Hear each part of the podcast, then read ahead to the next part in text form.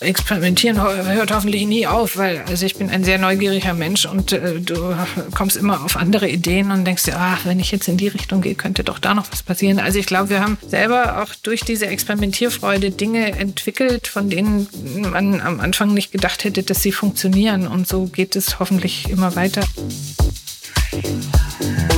Herzlich willkommen bei Chapter Talks, dem Podcast des Chapter Magazins. Wir sprechen mit führenden Persönlichkeiten aus Design, Innovation und Mobilität über zukunftsweisende Konzepte, Designphilosophien und ihre persönlichen Erfolgsgeschichten. Mein Name ist Timo Schmidt, ich bin Creative Director von Chapter und unser heutiger Gast ist die Designerin Stefanie Hering. Seit 1992 produziert die Keramikmeisterin mit ihrem Unternehmen Hering Berlin traditionell handgefertigtes und hochwertiges Porzellan und hat sich durch die einzigartige Eleganz, klare Formensprache und Innovation ihrer Produkte seither auch international einen Namen gemacht. Ja, vielen Dank, dass du dir die Zeit nehmen kannst. Ich weiß, ihr seid gerade im Umzug und freue mich natürlich deshalb besonders, dass du heute die Gelegenheit hast, mit uns zu sprechen. Ich freue mich sehr, dass du ein Teil unserer schönen Podcast-Reihe wirst, in der wir schon mit vielen tollen Designern und Designerinnen gesprochen haben.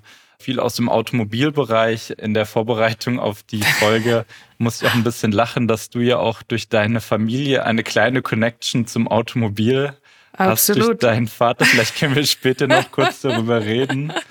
Äh, ja. Aber irgendwie, ja, musste ich dann lachen, weil ich dachte, heute reden wir nicht über Autos, aber vielleicht es kommt äh, immer wieder doch ein bisschen. Es verbindet doch, ja. Genau. Zum Einstieg gleich eine Frage, die ja vor allem mit meiner Wahrnehmung von schönem Porzellan zu tun hat. Und zwar kenne ich das von meinen Großeltern natürlich, wie wahrscheinlich viele andere auch, dass da ganz groß unterschieden wurde zwischen dem guten Sonntagsgeschirr und das dann eben nur zu Weihnachten oder anderen Feiertagen rausgeholt wurde und dem Alltagsgeschirr. Bei euch sieht es wahrscheinlich etwas anders aus. Ihr müsst euch da ja irgendwo einordnen. Spielt das noch eine Rolle heutzutage oder spielt das für euch eine Rolle? Und wo würdet ihr euch da einordnen? Für mich spielt das keine Rolle mehr. Also ähm, deshalb glaube ich, gibt es auch Geschirr ähm, handmade und äh, manufakturgefertigt von Hering Berlin, weil ich wollte mich nicht in den Sonntag und in den Schrank verbannen lassen. Und ich finde, jeder Tag äh, ist es wert, dass man was Gutes für sich tut und rausnimmt. Und ich finde auch ein gutes Geschirr, und da kann man vielleicht auch gleich zu dem Thema Porzellan ist so robust, das kann im Guten äh, auch robust für den Alltag sein oder nicht kann, sondern ist. Und das finde ich einfach, für mich gehört es jeden Tag was Schönes auf den Tisch. Mhm, also dieses Vorurteil von wegen, das geht sofort kaputt, wenn man es einmal schief anschaut. Nein. Stimmt für gutes Porzellan auf keinen Fall. Es ist immer eine, eine, gute Entschuldigung, vielleicht, wenn man sich noch nicht sicher ist in seiner Kaufentscheidung, dann sind es entweder die Kinder, der Hund oder es zerbricht, ja. oder es fällt mir runter. Aber ich glaube immer, wenn man ehrlich zu sich selber ist, äh, fällt einem relativ wenig Porzellan in seinem Leben runter. Und äh, wenn, dann ist vielleicht ein Unglück, dass äh, der äh, die Schraube im Hängeschrank versagt, aber dann ist eh ein Versicherungsfall. Und das andere ist, wo ich mal sage, im Verhältnis, überleg doch mal, wie oft du einen Kaschmirpullover falsch in der Waschmaschine wässt und ihn dadurch versenkst. Also ich finde, das sind immer ich betrachte es immer als nette ähm, Ausreden, aber kaputt gehen tut's nicht, sonst wären wir nicht mit unserem Geschirr in der Gastronomie unterwegs und die benutzen es jeden Tag mehrfach. Da geht es rein, raus, rein, raus und ich finde eigentlich das, wenn man das schafft, also was Tolles für den Alltag, edel, dass sowohl Sonntag wie Alltags rauskommen kann, dann ist es eigentlich Ziel erreicht. Für alle, die jetzt dich und deine Marke Hering Berlin noch nicht kennen, kannst du vielleicht kurz was darüber erzählen, wie ihr arbeitet, wo ihr arbeitet und äh, wie es dazu gekommen ist, dass du deine eigene Marke Hering Berlin gegründet hast? Also ich komme aus äh, ursprünglich wirklich vom Handwerk, äh, von der Keramik und habe da meine Meisterprüfung gemacht und habe im Anschluss äh, Design studiert. Und Hering Berlin zu gründen war wirklich ein, ein Stück weit eine kleine Trotzreaktion, weil ich fand, dass es für unsere Generation nicht mehr das Geschirr äh, manufakturgefertigt für das 21. Jahrhundert äh, gibt. Und irgendwann habe ich dann gedacht, okay, du bist alt genug und äh, die Möglichkeiten der Produktion zusammen dann mit Partnern auch äh, in Thüringen, das kann ich auch selber oft sehen und so startete dann Hering Berlin. Für mich ist es ganz wichtig, ich bin ein großer Fan und Freund ähm, vom Handwerk und ein, aber Handwerkskünste für die Zukunft zu erhalten, da muss man ihnen Inhalt geben, also auch Inhalte, die in der heutigen Zeit ähm, gewertschätzt werden und auch gebraucht werden. Ja? Und ähm, die Manufaktur dann damit zu starten, sagen, ich möchte ein Geschirr machen, in dem ich das Handwerk sichtbar mache, aber für eine Generation, die eben ähm, nicht mehr, sag ich mal, mit dem Reifruck rumläuft und äh, in, in Biedermeier-Zeiten lebt und das Streublümchen-Dekor braucht, sondern ähm, die Zeiten des Essens haben sich verändert. Wir sind international unterwegs und auch unsere Schränke sind vielleicht begrenzt, nicht bei allen vielleicht, aber ich überlege mir doch ganz genau, was ich da reinstelle und auch morgens und abends raushol und dafür ein ein Konzept, eine Kollektion zu entwickeln, die dem standhält international. Erster Fokus war schon das Handwerk ähm, im 21. Jahrhundert äh, zu manifestieren äh, in der Porzellanmanufaktur. Und da habe ich mich schon ähm, woanders gesehen ähm, als meine äh, Marktbegleiter, sag ich mal, oder Wettbewerber und habe dann den Wahnsinn getan, ähm, eigentlich mit Manufakturen, den, den, die, die in Competition zu gehen, die ja 260 bis 300 Jahre alt sind. Und da in dem Falle bin ich immer noch ein Startup. Also mache es aber auch schon 30 Jahre. Insofern, wie bewusst hast du dich denn für den Standort Deutschland oder in deinem Fall ähm, als Firmensitz Berlin und Fertigungsort Thüringen entschieden? Also Made in Germany ist für mich ganz wichtig. Wir haben eine immense Tradition, was das äh, Porzellanhandwerk anbelangt. Also wenn man sieht, wie gesagt, äh, das Porzellan kam vor um die 300 Jahre nach Deutschland und wir haben eine unglaubliche Ausbildungskultur auch in der Richtung. Für Berlin habe ich mich entschieden, weil ich natürlich also gebürtig aus Stuttgart. Wir sind ja viele Exilanten hier in Berlin aus Schwaben kommend, aber eigentlich nur, weil ich ein Mensch bin, der ähm, Auseinandersetzung braucht, der eine Großstadt braucht, der auch viele Einflüsse und Internationalität braucht. Und es war schon ein bewusstes Suchen, wo wollen wir hingehen und wo will ich hingehen. Zu dem Zeitpunkt habe ich mich mit einer Studienkollegin haben wir gesagt, komm, wir machen zwei Werkstätten unter ein Dach, dann sind wir immer noch auch im guten Austausch ähm, und hat so ein bisschen das Feedback auch vom Studium der konstanten Auseinandersetzung, dass es einem bloß nicht langweilig wird. Und da war bewusst Berlin gewählt, weil Berlin diese Stadt war, die im Aufbruch war, wo sich alle möglichen Nationen trafen und viele Mindsets zusammenkamen und alle machen wollten. Und wo es möglich war, auch Konzepte zu fahren, die ich hätte so in der Art und Weise äh, bestimmt nicht in meinem Heimatdorf umsetzen können, äh, als jetzt in Berlin. Und ich muss auch heute noch sagen, Berlin ist für mich eine der liberalsten Städte. Und es ist zwar auch ein großes Dorf, aber es lässt einfach immens viel zu. Und ähm, das macht es immer noch sehr lebenswert, hier äh, zu sein. Wir hatten früher die Produktion in Berlin, ähm, tatsächlich angefangen im Prenzlauer Berg in der alten Postpaketausgabestelle. Und dann ging es im Jahr 2000 nach Wannsee raus, wo wir selber gebaut haben. Aber da hatte keiner geplant, dass wir eigentlich damit weitermachen. Da war ich schon eher im Rückzug damals kurz. Na komm, mach lieber ein Atelier aber habe damals einen sehr ähm, großen Designpreis gewonnen, dass ich dachte, mein Gott, ich glaube, ich muss doch weitermachen. Und ähm, damals haben wir dann gesagt, okay, jetzt äh, muss die Produktion ähm, äh, ein Stück weit auch professionalisiert werden, mit, weil wir mehr Leute brauchen und haben uns Partner gesucht und sind jetzt seit 1999 am Zusammenarbeiten mit der Porzellanmanufaktur Reichenbach und ähm, ist eine, eine super Zusammenarbeit kann ich nur sagen, sowohl menschlich als auch äh, technisch, als auch was da produktionsmäßig rauskommt, ähm, eine große Freude, ja. Und ich glaube, auch nur so kann man das dann weitermachen. 80 Prozent eures Verkaufs findet ja im Ausland statt. Also 80 Prozent eurer Produkte, habe ich gelesen, geht ins Ausland.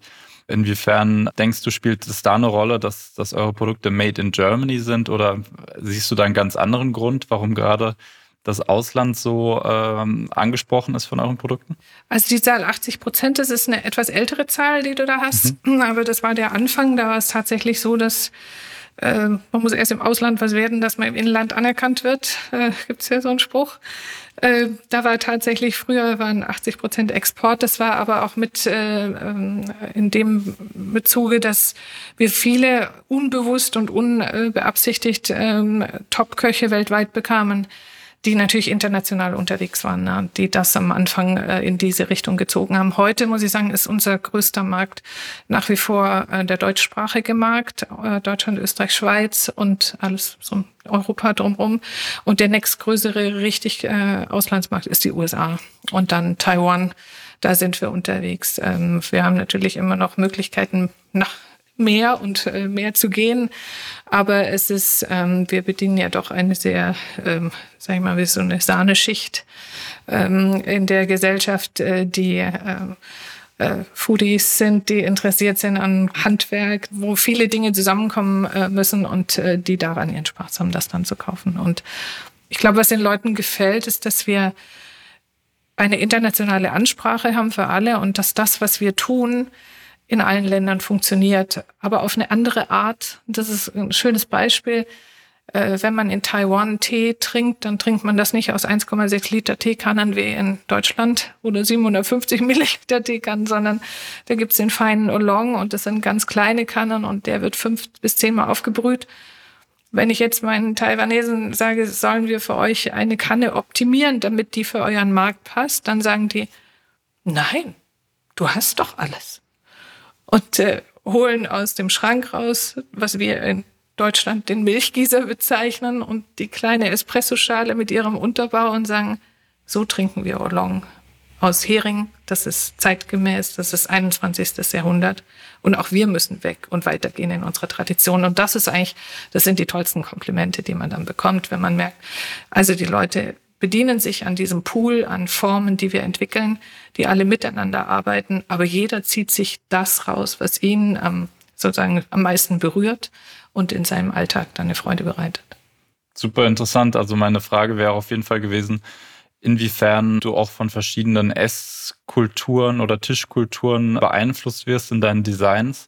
Da habe ich jetzt ehrlich gesagt nicht damit gerechnet, dass einfach auch Sachen uminterpretiert werden oder in einen mhm. anderen Kontext gebracht werden weil ich mir natürlich eher klassisch vorgestellt habe, wie du gesagt hast, da ist es eben in einer Kultur so üblich, dass ein Tee in einer kleineren Menge gebrüht wird und dann fragen die nach so einer Kanne. Aber gab es denn generell Momente, wo du konfrontiert warst damit, dass du irgendwie reagieren musstest und ein ganz neues Design, das du jetzt so vielleicht noch gar nicht hier in unserem mitteleuropäischen Kreis irgendwie als relevant gesehen hättest? Ja, also das gibt schon auf jeden Fall. Also es gibt der, die kurioseste Anfrage war eigentlich aus äh, England kommen für so äh, äh, wo man die Eier aufschlägt in Gefäße und sie da einzeln abkocht in ihrem Ding. Aber das sind so Entscheidungen, wo dann selbst ich sage, okay, davon kann ich vielleicht 20 im Jahr produzieren. Das meine ich. Das hat also selbst, nicht geschafft, selbst das Design. finanziert. Also das muss doch ein gewisses Durchhaltevermögen haben, das Stück. Aber selbstverständlich, also wenn man, wie gesagt, international unterwegs ist und ähm, die Reisschale ist nicht gleich die Reisschale an Volumen und Diskussionen, die man da führt, da gibt man irgendwann auf und sagt, komm, ich mach dir eine. Also das, äh, aber die Inspiration ist schon, ob sie nun von Köchen kommt oder man unterwegs ist und man sieht eine Tafel, wie sie gedeckt ist in Korea oder in in den äh, USA, in, in, in, in Spanien, in, in Kroatien. In, sind natürlich, jedes Land hat seine Eigenheiten, seine Spezialitäten und da fällt einem natürlich dann was dazu ein und man fängt dann schon an, mal kurz zu screenen, sagen, habe ich da überhaupt was dafür oder wie würde das so und so aussehen? Man inspiriert sich und äh, fängt dann an umzusetzen. Aber wie gesagt, ich habe immer noch diese, leider Gottes, vielleicht löst sich's mal auf, aber immer noch den Part der ähm, Finanzierbarkeit dann drin. Also es muss sich schon lohnen, dann zu sagen, okay, jetzt das äh, leisten wir uns jetzt, das äh, legen wir noch mit drauf. Jetzt ist es ja generell so, dass Esskultur und Tischkultur eigentlich immer im Wandel ist, auch wenn man das jetzt sehr lokal, sagen wir jetzt auf Deutschland zum Beispiel, reduziert betrachtet. Gab es da denn irgendwelche Neuerungen in den letzten Jahren, ähm, die besonders beachtenswert wären? Ja, es ist es gab einen Einfluss, der kam aus äh, dem Norden, wo es das Noma mit geprägt hat, hier aus Dänemark kommend. Natürlich äh, Support Your Locals äh, und Support Your Local Craftsmen. Also auch mal zu gucken, was äh, um einen herum passiert, wo die Töpferkunst wieder nachgefragt wurde und wo es auch an erdigere Oberflächen und Glasuren ging. Das sind natürlich Trends, die kommen und ähm, mir war es immer wichtig, mit eher die Trendmacher zu sein, anstatt dem Trend hinterher zu laufen. Aber als wir damals an den Start gingen oder ich, hat auch keiner gedacht, dass das, der Teller wieder rund wird und eine Qualität dadurch bekommt. Also man kann schon durch gute Arbeit, überzeugende Gestaltung ähm, einen äh, Impuls setzen, ähm, wie man weitermachen kann. Also momentan merken wir jetzt so, dass die Zeiten der erdigen Oberflächen, die ebben schon wieder ab. Also es kommen dann der weiße Teller äh, erfährt wieder eine enorme Nachfrage aber der eben, der dann eine Präzision ausstrahlt und äh, den Wert kommunizieren kann, auf dem dann auch äh, das äh, sich widerspiegelt, was drauf liegt. Und also es ist schon, sind eigentlich immer in der, in, in, in der Keramik sind es meistens so acht Jahreszyklen, äh, wo ein Trend hochfährt und dann wieder runtergeht und kommt zu der nächste. Und für einen selber guckt man natürlich auch, okay, was, was reizt einen jetzt, wo geht die Reise hin, aber es bleibt spannend. Glaubst du denn, dass die, gerade die letzten zwei Jahre sind es ja mittlerweile, in denen wir uns ja fast äh, ausschließlich zu Hause aufgehalten haben, äh, irgendwas mit uns gemacht haben, wenn es um unseren gedeckten Tisch geht? Hast du da vielleicht bei dir selber was bemerkt? Ja, also ich glaube, jeder hat mal so seine äh, Schubladen genauer analysiert, was da eigentlich drinsteht. Ja, äh, hat sie einmal durchgedreht. Selbst ich habe sie jetzt durch den Umzug auch noch mal einmal durchgedreht und fand es ganz erstaunlich. Also bei mir selber beobachtend, was hole ich denn da jetzt eigentlich? Also was darf drin bleiben? Was geht raus oder was mhm. tausche ich mir aus? Und also sind eigentlich die Dinge drin geblieben, wo wirklich also das war mir so eine Herzensangelegenheit, aber wo man wirklich sieht, dass es ein Mensch gemacht hat. Ja. Und das ist schon sehr, sehr besonders und das in einer ähm, High Class.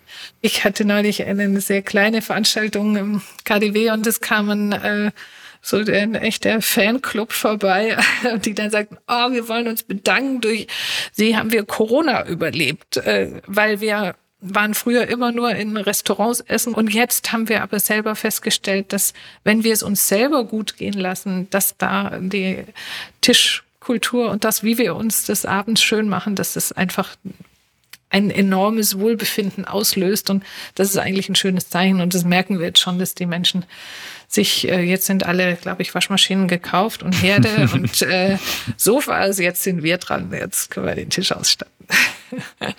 also von daher denke ich, ähm, hat es schon mit dazu beigetragen, dass man sich so mit seinen eigenen vier Wänden beschäftigt und ähm, wenn man nicht nur äh, die Orders von äh, den Foodlieferanten bestellt hat, äh, dass man dann die einen vielleicht noch einmal umgebettet haben auf ein richtiges Porzellan, nicht nur aus der Pappschachtel essen. Das heißt, bei dir gibt es keine Pizza aus dem Pappkarton. No Eher way. Die mache ich lieber selber. Also außer im Umzugsmodus, dann geht es. Aber sonst nicht. Ja.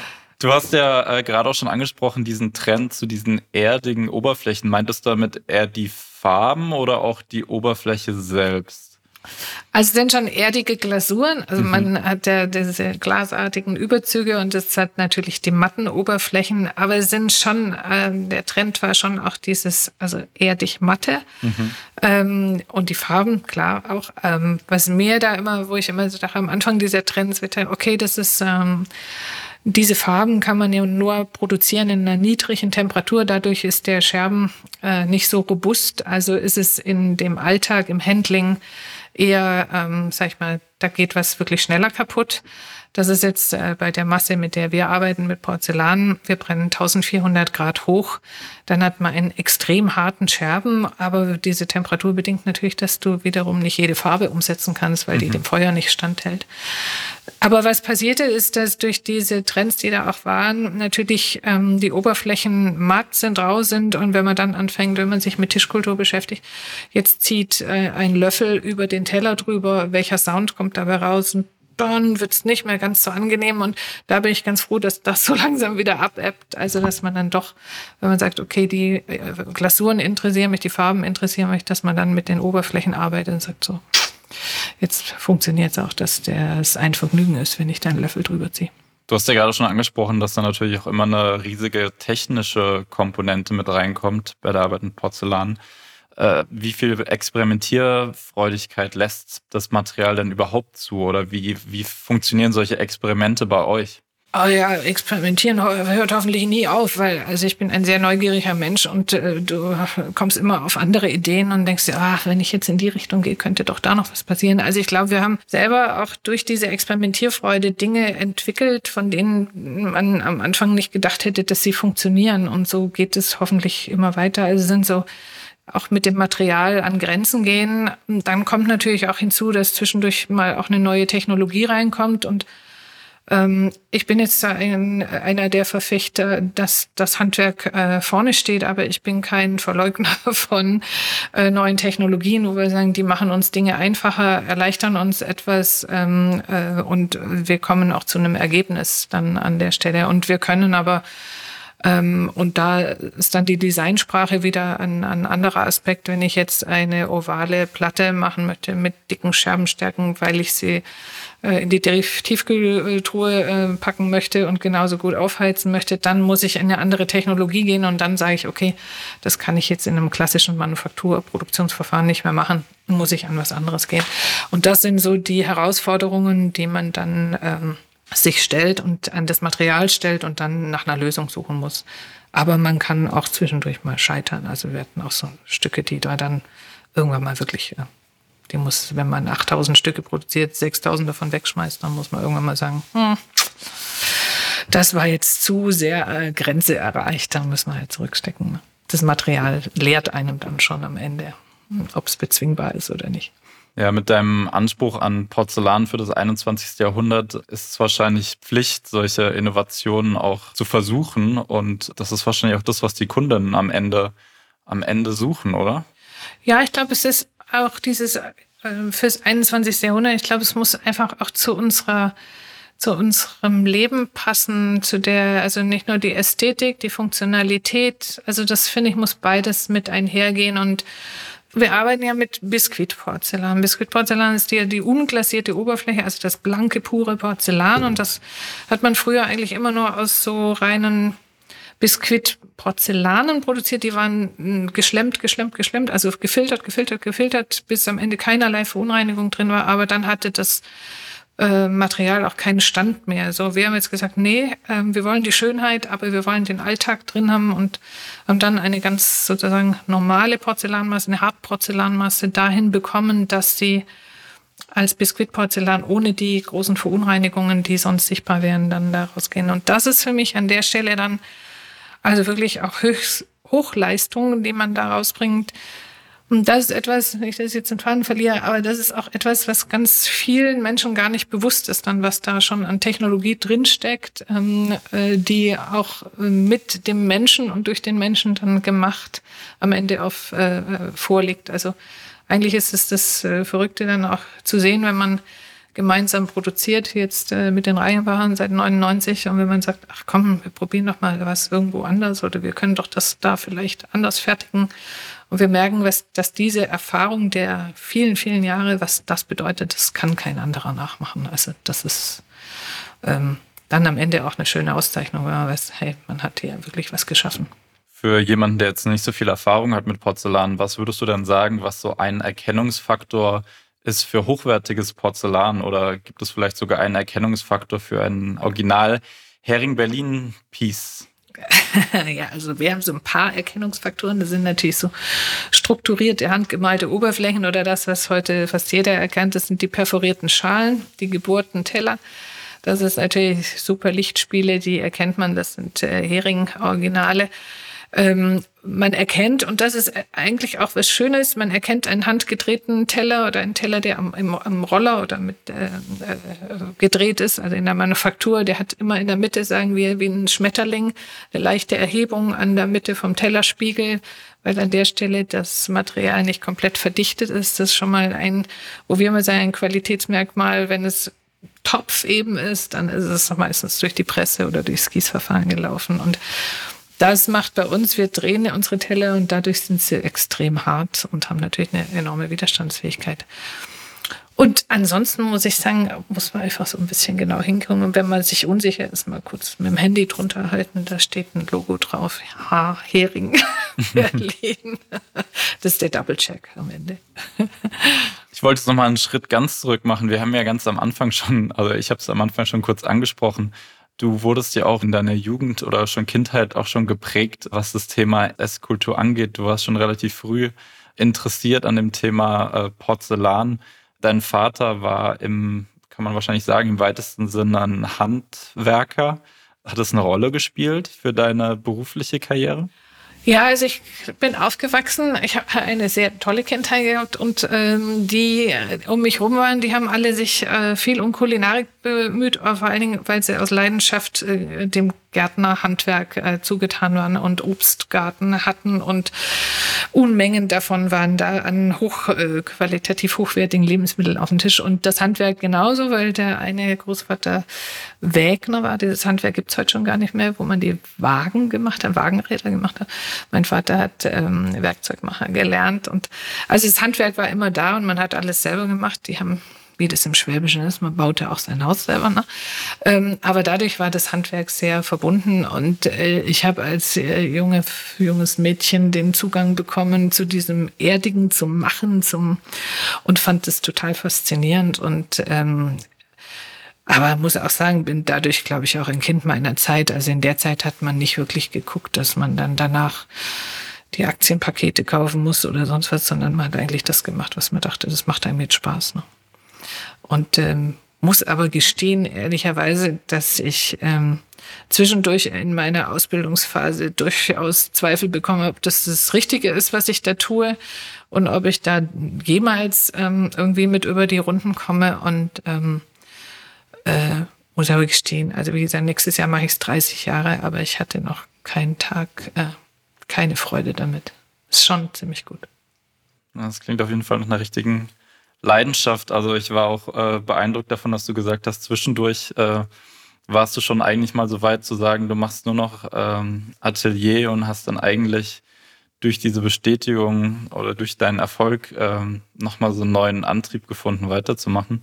Ja, es tat gut. Also das war der Zeitpunkt, wo meine äh, erste Tochter auf die Welt kam, wo ich erst so dachte, okay, muss ich jetzt doch zurücktreten und wie kann das gehen? Ähm, Fulltime-Job und äh, nebenher Mutter sein. Und irgendwie wurde das mit diesem Preis bestätigt. Natürlich geht es, mach mal weiter. Und das war also ein sehr guter Aufwind. Deshalb finde ich das auch heute, da muss ich noch vielleicht jetzt meine nächste äh, Tätigkeit noch ein bisschen mehr hinterher sein, aber eigentlich gehört da noch viel mehr ähm, Push in die äh, nächste Generation rein, auch Unterstützung und äh, eine Wert, das ist ja eine Wertschätzung, die man kriegt für seine Arbeit, zu sagen, ne, komm, komm, mach mal weiter. Ähm, ähm, ja, diese Themen um, um Designpreise oder Preise für gute Arbeit, ähm, dass man da einfach ein paar mehr ähm, äh, auf äh, unterbringt oder auch wie wie respektiert wird äh, Handwerk in der Gesellschaft. Also das ist ja ein großes Thema auch bei uns. Hm, find mal Nachwuchs, ja, find mal Leute, die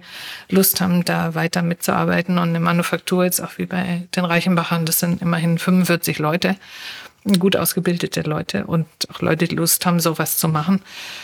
Und da finde ich, muss natürlich auch, sollte in der Gesellschaft noch ein bisschen mehr passieren. Mhm. Dass man das wertschätzt, dass es auch äh, die Leute wieder Lust verspüren, so einem Beruf nachzugehen, ja. Also das ist ähm, äh, und nicht nur äh, sozusagen alle die Bankausbildung machen oder äh, IT und äh, sondern es gibt auch noch andere Vergnügen. Ne? Ja. Also da müssen wir ein bisschen dran arbeiten. Jetzt kommen ja wieder die Weihnachtsmärkte, ob sie stattfinden oder nicht, aber ich glaube, der Großteil der Gesellschaft sieht wahrscheinlich wirklich Handwerk als das, was man da zu sehen bekommt. Also ja, da ja, macht jemand ja. eine Kerze oder ähm, da schnitzt jemand einen Löffel. Aber dass eben diese, eine viel größere, ja, eine viel größere Industrie sozusagen dahinter steckt und dass viele Produkte, die auch in großer Stückzahl gefertigt werden, auch eben von Hand gemacht sein können. Ja, ich finde auch dieses, also man ist ja Master of Craft. Also wenn ich allein die Ausbildung sehe, die wir in Deutschland machen können und du wirst Handwerksmeister, egal ob du nun äh, Keramiker machst oder ein, äh, das, das äh, Goldschmiedehandwerk oder sonst was, es gibt ja also vieles in der Hinne, aber diesen Master of Craft, was das ja eigentlich sagt. Ähm, äh, wir haben es in anderen Ländern. In Japan äh, gibt es die lebenden Scha Staatsschätze, die respektiert werden von der Gesellschaft. Selbst in Frankreich gibt es ähm, diese Metier d'Art, äh, wo man äh, sozusagen diese Anerkennung dann auch erfährt. Und das hat wiederum Folge, finde ich, für die Gesellschaft, dass man auch sieht, was bedeutet das richtig gutes Handwerk. Also äh, Handwerk ist nicht immer nur der krumme äh, Teller. Ähm, der ist für mich nur dann gut Handwerk, wenn er beabsichtigt gemacht gemacht wurde, dass er krumm ist, aber nicht nur der Zufallstreffer, äh, weil einer gerade irgendwie über einen Aschenbecher drehen nicht hinauskommen ist. Also da äh, finde ich, da muss noch ein bisschen äh, Aufklärungsarbeit geleistet werden. Mhm. Aber es ist ja ein Bildungsauftrag, was äh, wir hier eigentlich tun. Ja, du hast auch gerade schon angesprochen, die Förderung der nächsten Generation. Ich weiß, dass dir persönlich auch gerade viel liegt an der Förderung von äh, Designerinnen und mhm. Handwerkerin. Ja, ist natürlich auch immer kritisch zu sehen, dass man das dann natürlich gerade mit Frauen dann auch bespricht, dieses Thema. Es betrifft uns ja alle. äh, trotzdem würde mich dann natürlich interessieren, was du gerade einer jungen Designerin oder einer jungen Handwerkerin mit deiner Erfahrung raten würdest für ihre Karriere, für ihren Berufsweg?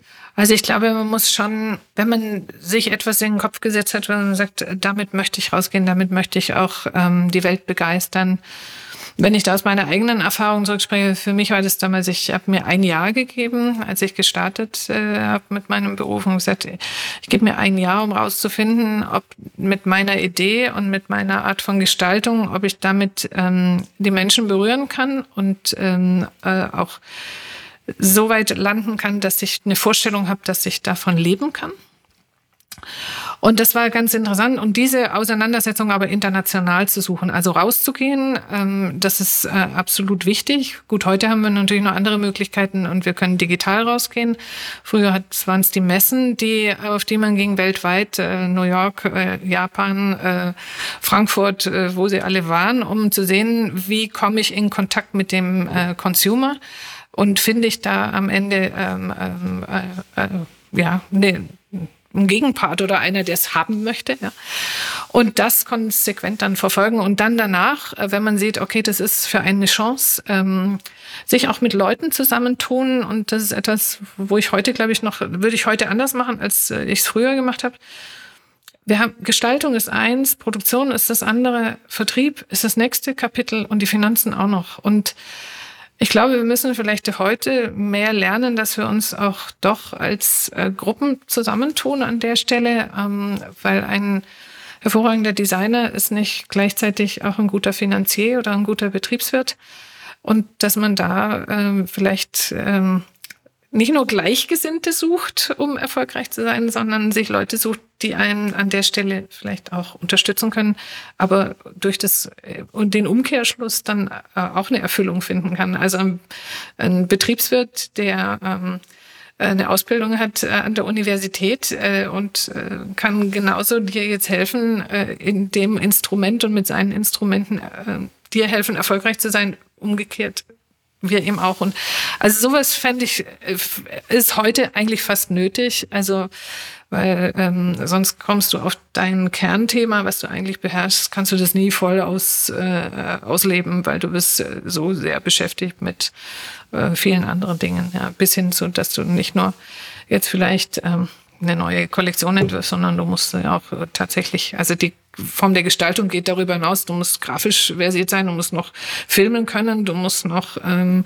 eine Website machen können. Also das ist, das ist einfach so eine Fülle geworden. Ähm, das ist schon enorm. Also von daher rate ich, glaube ich, jedem und empfehle jedem, äh, tut euch mal zusammen und ähm, auch, dass die Universitäten vielleicht ein bisschen mehr mhm. interdisziplinär arbeiten, dass äh, da mehr äh, Kontakte besteht, weil das ist schon ganz schön spannend, was Designer machen und es ist auch umgekehrt sehr spannend, was ein Betriebswirt macht. Und wenn man die zusammenbringt, dann kommt da, kann was ganz Gutes rauskommen, ja.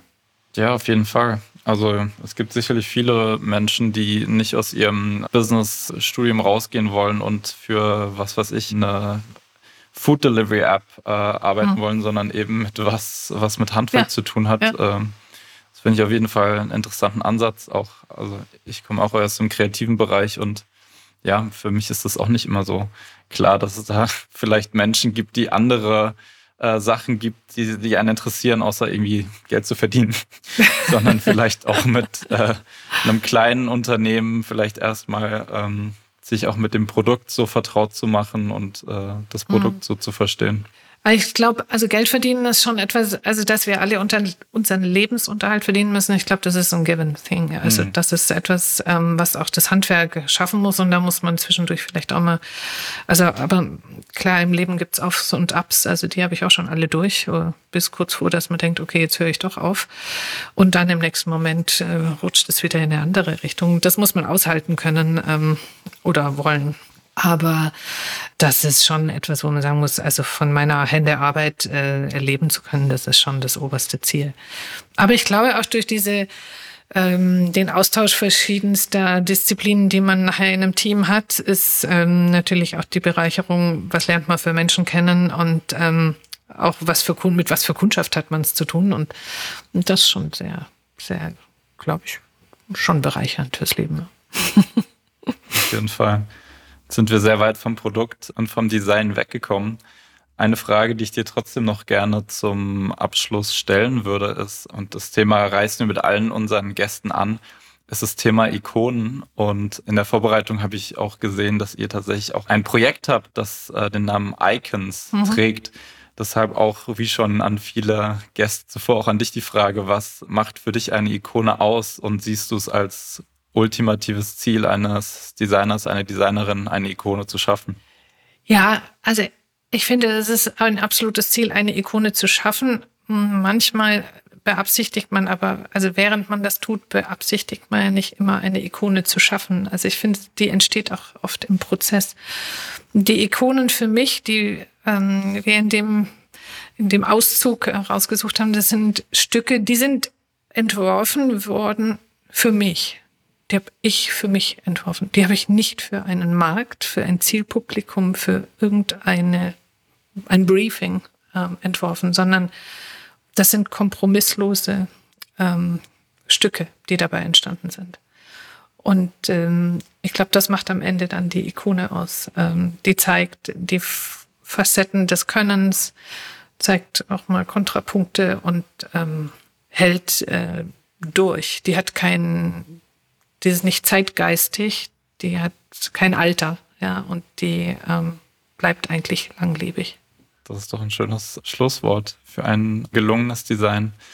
Vielen Dank, Stefanie, für das sehr interessante Gespräch heute. Zuletzt noch, wer jetzt unbedingt vielleicht nicht nur im Internet, sondern auch in echt ähm, Entwürfe und Produkte von dir sehen will, wo geht man hin? Wo geht man hin? Also gerade äh, ist man natürlich hervorragend aufgehoben online und wir sind startklar im nächsten Jahr. Wir sind an den Mexikoplatz gezogen in eine alte Villa, ein denkmalgeschütztes Haus. Und unsere Tore gehen da im nächsten Jahr auf und da freuen wir uns natürlich auf jeden, der vorbeikommen möchte. Und ansonsten am besten die Liste auf dem Internet angucken unter heringberlin.com, wo man Hering findet und sonst am Telefonhörer greifen. In Berlin sind wir im KDW und bei ab morgen bei Andreas Morkudes. Super. Ja, dann wünsche ich viel Erfolg mit dem Umzug und dem Housewarming in dem Sinne. Dankeschön. Danke für die Einladung zum Gespräch. Danke dir. Tschüss.